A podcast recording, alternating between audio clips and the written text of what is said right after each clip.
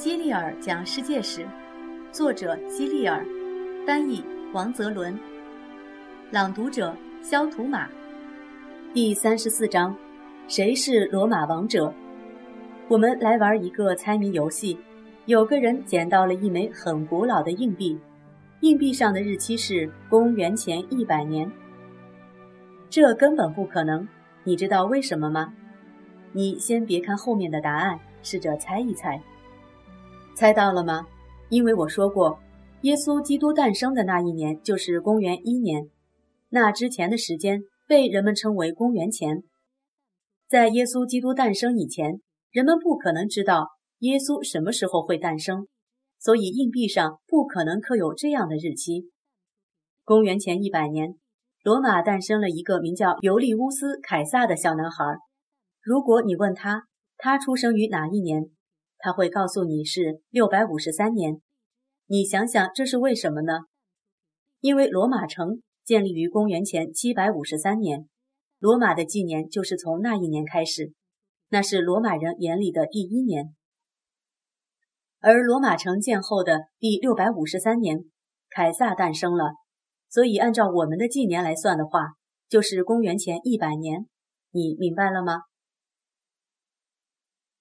当时，整个地中海地区有很多海盗，他们为所欲为，十分猖獗。当时世界的统治者是罗马，所以经常有许多船只装着大量的珍奇异宝，从帝国的各个地区通过地中海前去罗马城进贡。海盗们就埋伏在海岸周围。找机会抢劫这些船只上的金银财宝。凯撒长大后就被派去消灭这些海盗。不幸的是，海盗将他俘虏了。海盗们把他关了起来，并派人送信到罗马，勒索大笔赎金，否则就不释放凯撒。凯撒知道海盗得不到赎金，肯定会杀死他；海盗得到了赎金，还是可能会杀死他。但凯撒不仅不害怕。还告诉那些海盗，如果他活着回到罗马，总有一天会领着舰队来找他们算账，到时候他们一个都跑不掉。后来，海盗们拿到了钱，释放了凯撒。他们以为凯撒只是说着玩玩而已，再也不敢回来了。而且他们觉得，就算凯撒回来了，他们也不可能落在他手中。凯撒是个说到做到的人。他真的去找海盗们复仇了，并且把他们都抓了起来，关进了监狱。然后他以罗马处置盗贼的方式来对待他们，将他们钉死在了十字架上。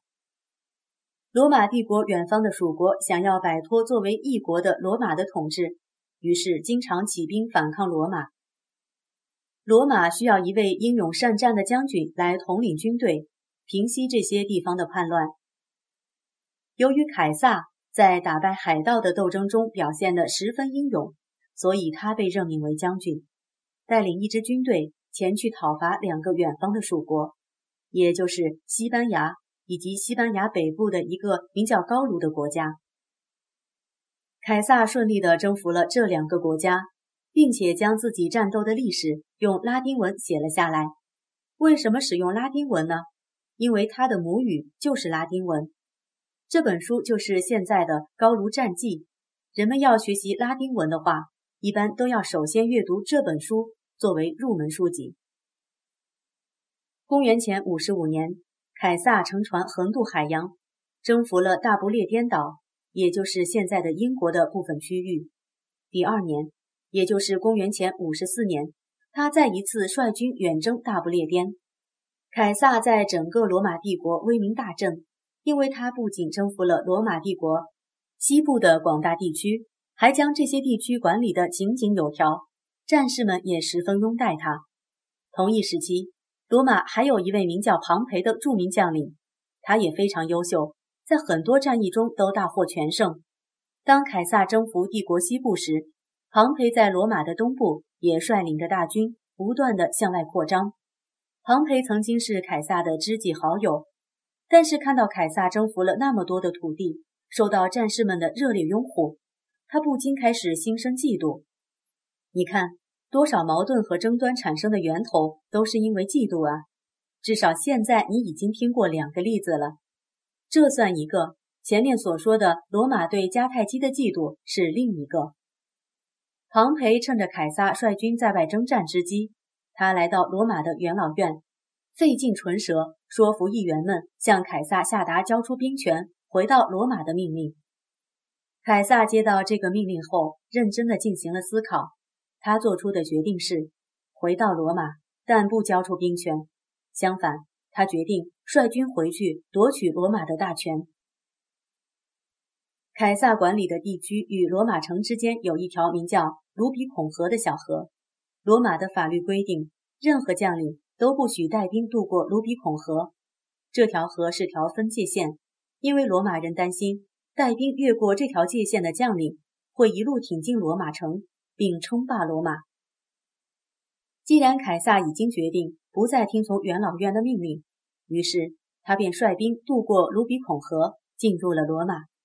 现在人们依然用卢比孔河称呼那些把危险隔离开的界限，用渡过卢比孔河称呼那些果断大胆的应付困难或危险处境的行为。凯撒领兵逼近罗马城的消息传到庞培那里，他立刻逃往希腊。凯撒仅仅用了几天的时间。就成为了罗马以及整个意大利的领袖。随后，他前往希腊追击庞培，在一场战役中大胜庞培，将其打得落荒而逃。凯撒赶走挡路的庞培之后，虽然还未称王，但实际上已经是整个罗马帝国的最高统治者了。接下来，凯撒攻打了当时还不属于罗马的埃及，并且将这个国家也征服了。那时候。埃及的统治者是一个名叫克里奥佩特拉的女王。这位女王国色天姿，魅力非凡，有着无与伦比的吸引力，几乎每个男人都会不由自主地被她迷得神魂颠倒。凯撒也不例外，他被克里奥佩特拉的取悦与讨好迷得完全忘记了其他事情。